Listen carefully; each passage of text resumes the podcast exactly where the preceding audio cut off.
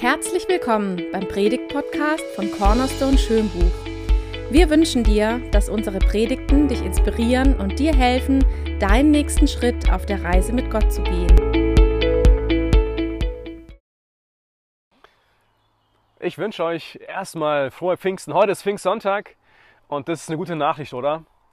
Aber wenn du an Nachrichten denkst, was für Nachrichten äh, kommen eher vor, wenn du durch die Zeitung, falls du Zeitung liest oder durch die äh, Medien durchscrollst, sind es eher schlechte Nachrichten oder gute Nachrichten? Ja, okay, ich weiß, es war natürlich rhetorisch gemeint. Natürlich sind schlechte Nachrichten eher zu finden und zu lesen. So nach dem Motto des Journalismus, only bad news are good news. Also eher schlechte Nachrichten sind gute Nachrichten, gut im Sinne des, dessen, dass sie sich besser verkaufen lassen. Der Medienpsychologe äh, Dr. Michael Gessmann hat das Phänomen so, so erklärt. Er sagte, schlechte Nachrichten erhöhen die Aufmerksamkeit und steigern die Auflagen. Und dann sagt er weiter, um die Aufmerksamkeit der Nutzer auf das eigene Medium zu lenken, werden selbst Banalitäten als Eilmeldungen abgesetzt. Ja, das ist heute natürlich offensichtlich so und so ticken wir auch als Menschen. Wir lesen eher auch schlechte Nachrichten als gute Nachrichten. Und deswegen tut mir leid, heute ist Pfingsten. Das sind aber gute Nachrichten, oder? Heute ist Pfingsten. Das ist schließlich ein freier Tag. Morgen ist Pfingstmontag und danach haben die Kinder noch Ferien. Ist doch einfach klasse. Und aus christlicher Sicht ist es ja noch eine bessere Nachricht. Ja, der Geist Gottes kommt auf die Erde und der Geist Gottes setzt eine enorme Dynamik los, sodass sich die Gemeinde Jesu einfach weiter verbreitet. Das ist Pfingsten. Und heute möchte ich mit euch über gute Nachrichten sprechen. Und ich freue mich so, dass ich mit euch jetzt über den Text reden darf und äh, über den Text predigen darf aus Römer Kapitel 8. Es geht um die ersten elf Verse. Und das Thema, um das es heute Morgen geht, lautet Gottes Geist überwindet Grenzen. Gottes Geist überwindet Grenzen. Und den Text wird jetzt Keiler lesen. Er steht in Römer Kapitel 8 von Vers 1 bis Vers 11. Müssen wir denn nun noch damit rechnen, verurteilt zu werden? Nein, für die, die mit Jesus Christus verbunden sind, gibt es keine Verurteilung mehr. Denn wenn wir mit Jesus Christus verbunden sind, bist du nicht mehr unter dem Gesetz der Sünde und des Todes. Das Gesetz des Geistes, der lebendig macht, hat dich davon befreit. Das Gesetz des Mose war dazu nicht imstande. Es scheiterte am Widerstand der menschlichen Natur. Deshalb hat Gott als Antwort auf die Sünde seinen eigenen Sohn gesandt. Dieser war der sündigen Menschheit insofern gleich, als er ein Mensch von Fleisch und Blut war und indem Gott an ihm das Urteil über die Sünde vollzog, vollzog er es an der menschlichen Natur. So kann sich nun in unserem Leben die Gerechtigkeit verwirklichen, die das Gesetz fordert, und zwar dadurch, dass wir uns vom Geist Gottes bestimmen lassen und nicht mehr von unserer eigenen Natur. Wer sich von seiner eigenen Natur bestimmen lässt, dessen Leben ist auf das ausgerichtet, was die eigene Natur will. Wer sich vom Geist Gottes bestimmen lässt, ist auf das ausgerichtet, was der Geist will. Was der Geist will, bringt Leben und Frieden, aber was die menschliche Natur will, bringt den Tod. Denn der menschliche Eigenwille steht dem Willen Gottes feindlich gegenüber. Er unterstellt sich dem Gesetz Gottes nicht und ist dazu aus auch gar nicht fähig. Darum kann Gott an dem, der sich von seiner eigenen Natur beherrschen lässt, keine Freude haben. Ihr jedoch steht nicht mehr unter der Herrschaft eurer eigenen Natur, sondern unter der Herrschaft des Geistes. Da ja wie ich voraussetzte, Gottes Geist in euch wohnt. Denn wenn jemand diesen Geist, den Geist Christi, nicht hat, gehört er nicht zu Christus. Wenn aber nun Christus in euch ist, dann habt ihr aufgrund der Gerechtigkeit, die Gott euch geschenkt hat, den Geist empfangen und mit ihm in das Leben, auch wenn euer Körper als Folge der Sünde dem Tod verfallen ist. Nun ist ja der Geist, der in euch wohnt, der Geist dessen, der Jesus von den Toten auferweckt hat. Und weil Gott Christus von den Toten auferweckt hat, wird er auch euren sterblichen Körper durch seinen Geist lebendig machen, durch den Geist, der in euch wohnt. Die erste gute Nachricht, um die es heute Morgen geht, ist in Vers 1. Und zwar, es gibt keine Verurteilung mehr. Das sagt Paulus hier. Es gibt keine Verurteilung mehr. Und mein Wunsch ist es, dass wir als Gemeinde, als kleine Gemeinde und auch allgemein als Christen für Rettung stehen und nicht für Verdammnis und vor allem für Rettung vor der Verdammnis.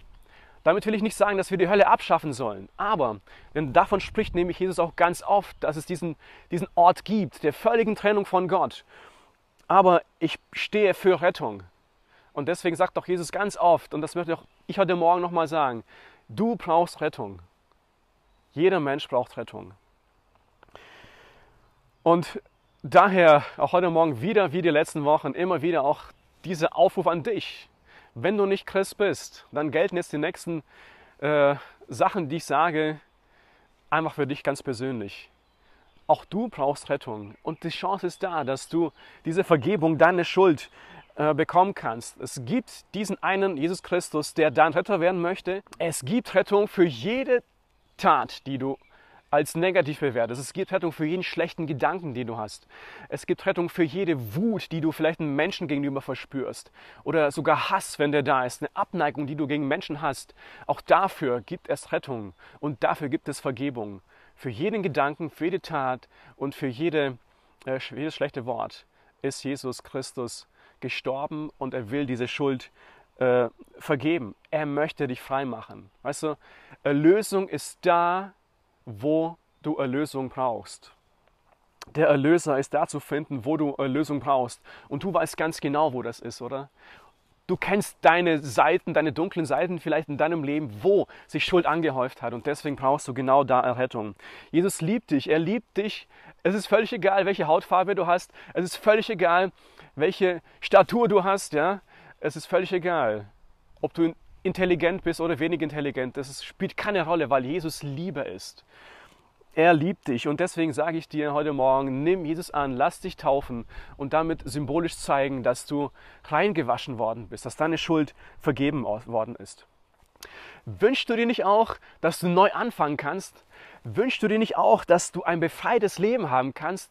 Also wünschst du dir nicht auch, dass du von höchster Instanz Vergebung bekommst, dann entschließt dich heute, Jesus eine Chance zu geben, dein Leben neu zu machen. Ein Wunsch allein verändert noch nichts, aber eine Entscheidung verändert alles. Du bist nicht nur eine Entscheidung davon entfernt, dass dein Leben neu beginnen kann, sondern dass deine Ewigkeit völlig verändert wird. Und deswegen ermutige ich dich, lade heute Jesus in dein Leben ein. Ich möchte aber nicht nur dich einladen, der du Jesus noch nicht kennst, sondern auch mich selber und alle anderen, die schon mit Jesus unterwegs sind, die Nachfolger von Jesus sind. Weil Paulus sagt hier, wir alle sind eingeladen, diese Anklageschrift zu zerreißen. Die ist nicht mehr gültig. Es gibt keine Verurteilung mehr für die, die in Christus sind. Das war hier die Aussage in Vers 1. Das ist die erste gute Nachricht. Du, ich selbst verurteile mich selbst auch noch, jeden Tag, ganz oft. Und zwar mit solchen Gedanken, die du vielleicht auch hast. Zum Beispiel, okay, du bist schon wieder gefallen. Du bist schon irgendwie wieder am Versagen gewesen. Und du bist ein guter Christ? Kann so ein Christ sein? Kennst du solche Gedanken auch? Das sind keine guten Gedanken, das sind keine Gedanken Gottes. Denn das ist eine Lüge des Gegenspielers. Das ist eine Lüge des Teufels und er lügt wie gedruckt. Er ist ein Profi im Erfinden von Fake News. Das sind richtige Fake News. Also es ist nicht die Wahrheit. Die Wahrheit ist eine andere.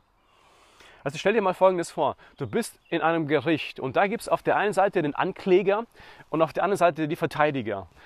Und es gibt in deinem Leben Argumente für beide Seiten. Manchmal hast du das Gefühl, dass dein Verteidiger Argumente bekommt und so wird dein Tag irgendwie gut verlaufen. Du gewinnst den Prozess des Tages.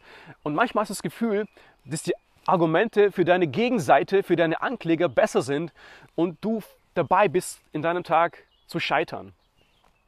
Du, was Paulus hier sagt? Er sagt, der Prozess ist zu Ende. Ich bin gar nicht mehr in dem Gerichtssaal, sagt er. Ich habe den Gerichtssaal verlassen, es ist vorbei. Denn das letztgültige Urteil ist bereits gesprochen. Wieso kann er das sagen? Weil Jesus Christus auf dieser Anklagebank dort war. Er hat dort Platz genommen.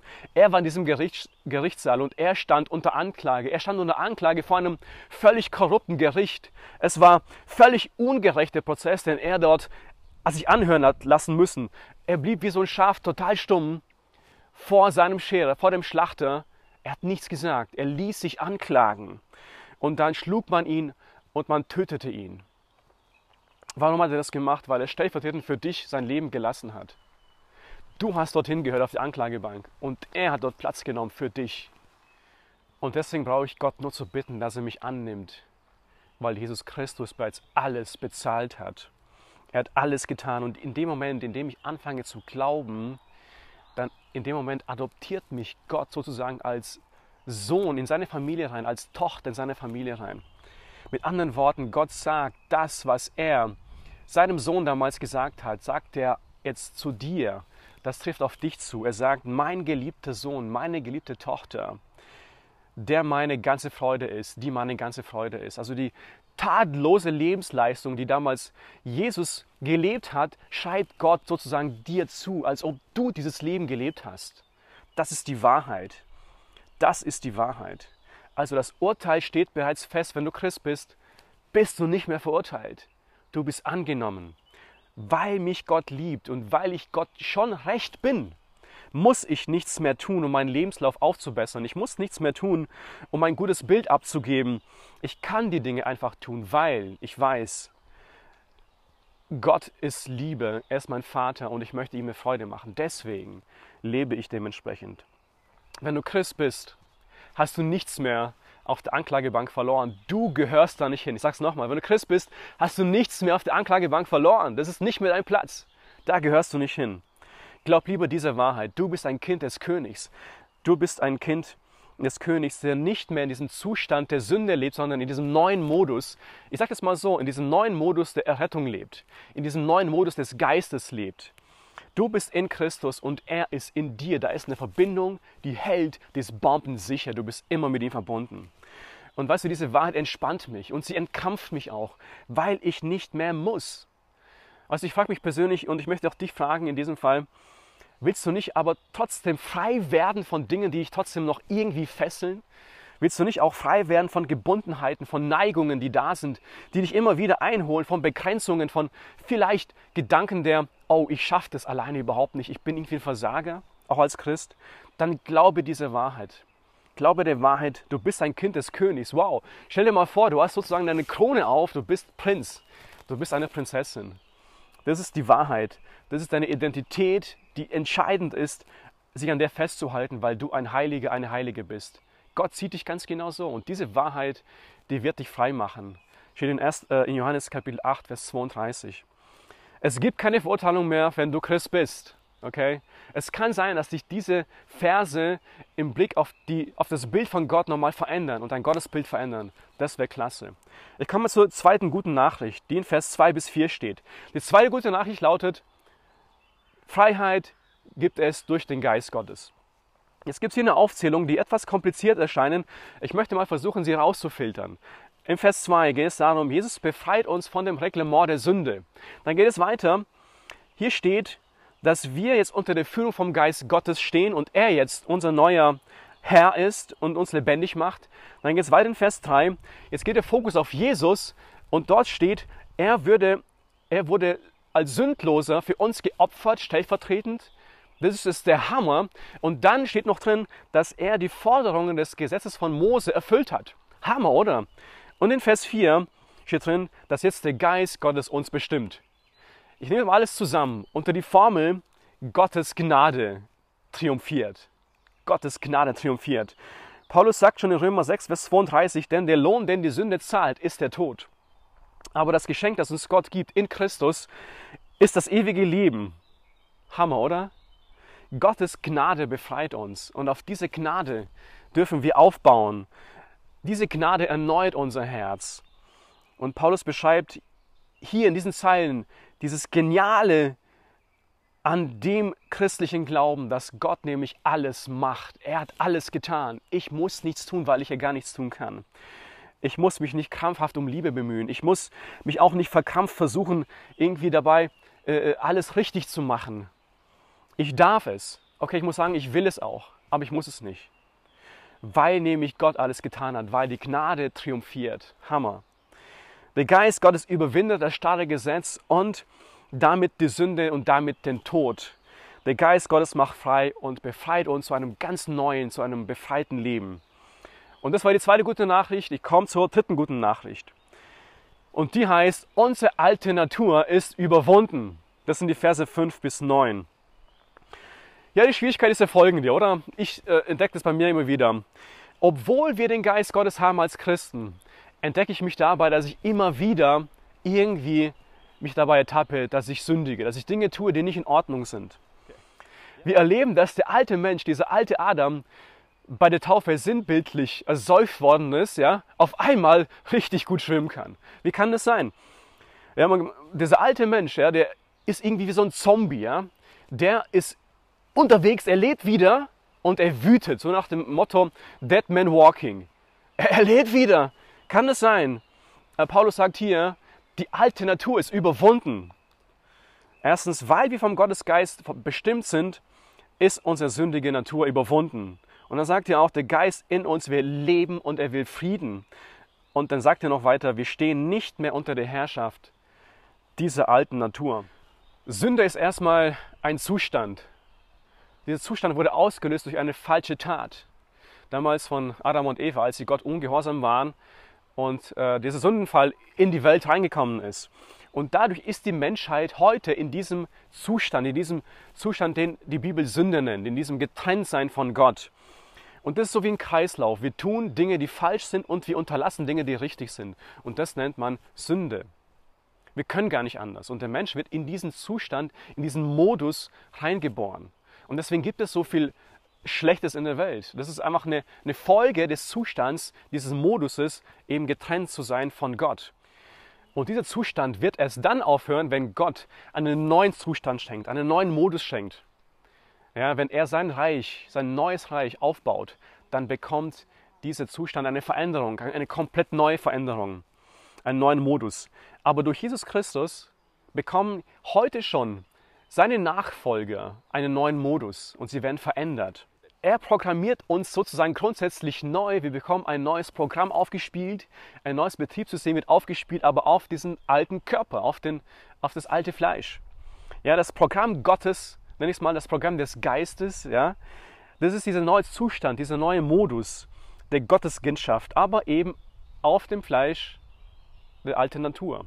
Ja, in dieser Spannung leben wir heute schon. Auf der einen Seite diesen neuen Modus zu leben, den Modus des Geistes, aber eben auch in diesem Fleisch eben immer noch zu leben. So, und deswegen bringt es auch nichts, auch gar nichts, wenn ich versuche, einfach Sünde aus meinem Leben zu eliminieren, mich verkrampft irgendwie anzustrengen und etwas aus meinem Leben rauszuschneiden, sondern es ist viel, viel besser, wenn ich mir bewusst bin und mich darauf berufe, dass der Heilige Geist in mir lebt. Ich möchte das mit einem Beispiel jetzt einfach mal veranschaulichen. Ich nehme hier ein Glas, ja, der Dani, der, der assistiert mir so ein bisschen und die Frage, die mir hilft, das zu verstehen, ist folgende. Wie kann ich jetzt aus diesem Glas die Luft rausbekommen? Ja, natürlich kannst du dir vorstellen, es gibt eine Möglichkeit, naja, ich lecke das Glas ab und saug dann mit einer Luftpumpe das, die Luft raus. Das wird aber vielleicht ein Vakuum geben und dann geht das Glas kaputt. Das ist nicht Sinn und Zweck der Sache.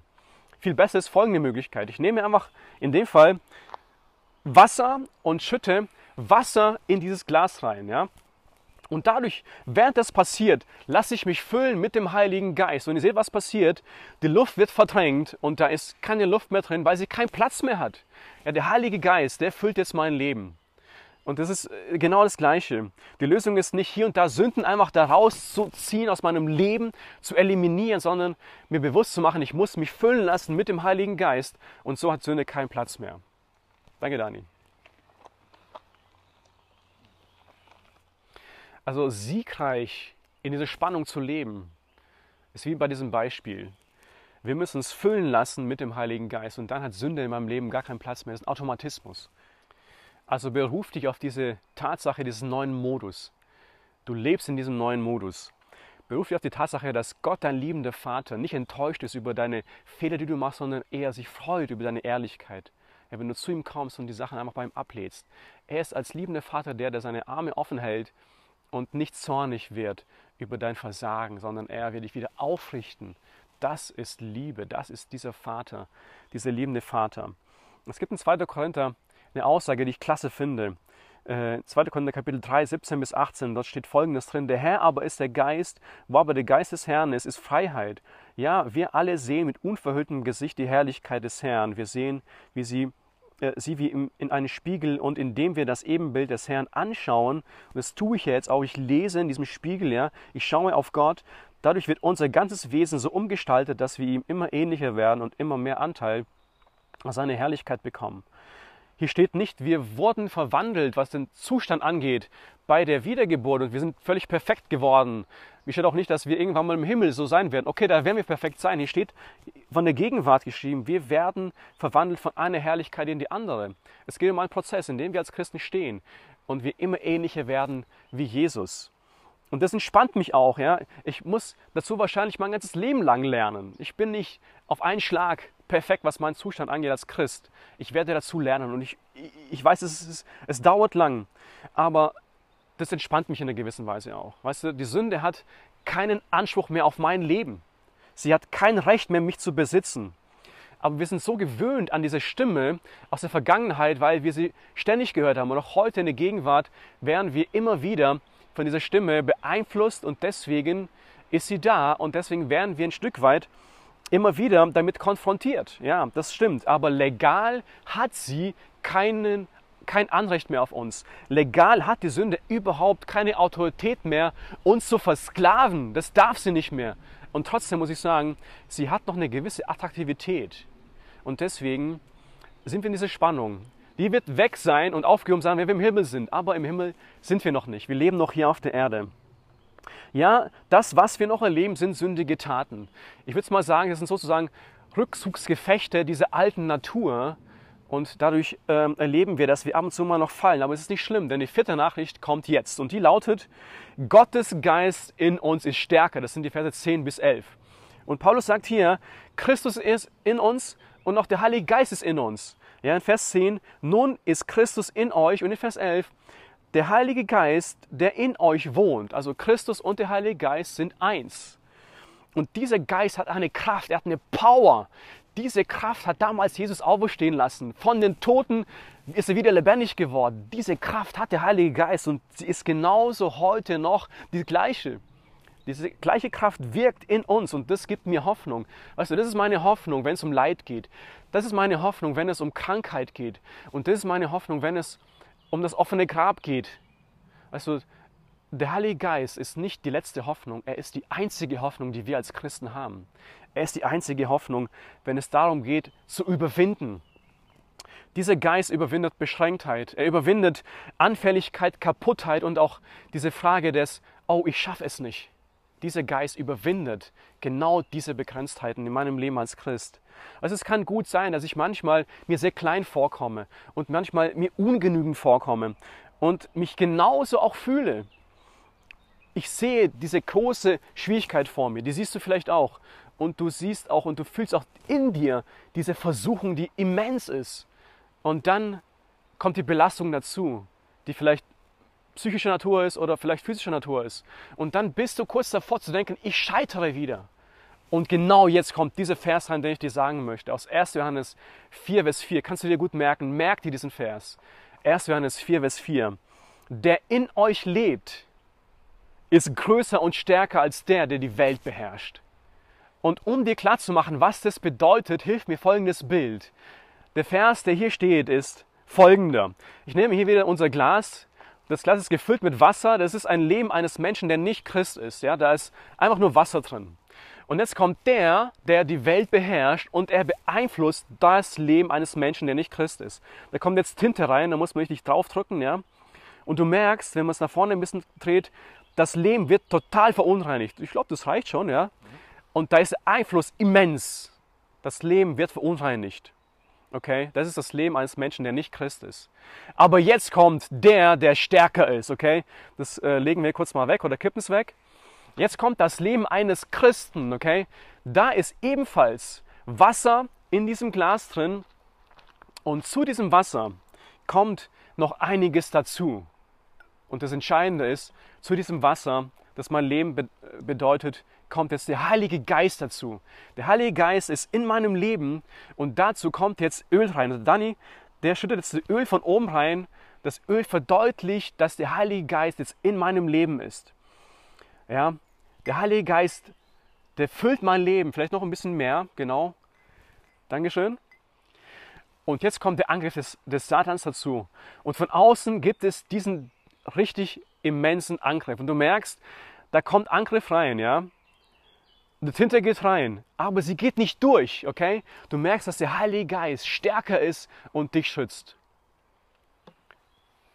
Der Heilige Geist ist stärker als der, der von außen die Welt beherrscht. Ich hoffe, dass das Bild dir das nochmal klar macht. Vielen Dank, Dani. Mach dir das bitte bewusst, der Geist Gottes ist stärker als alles.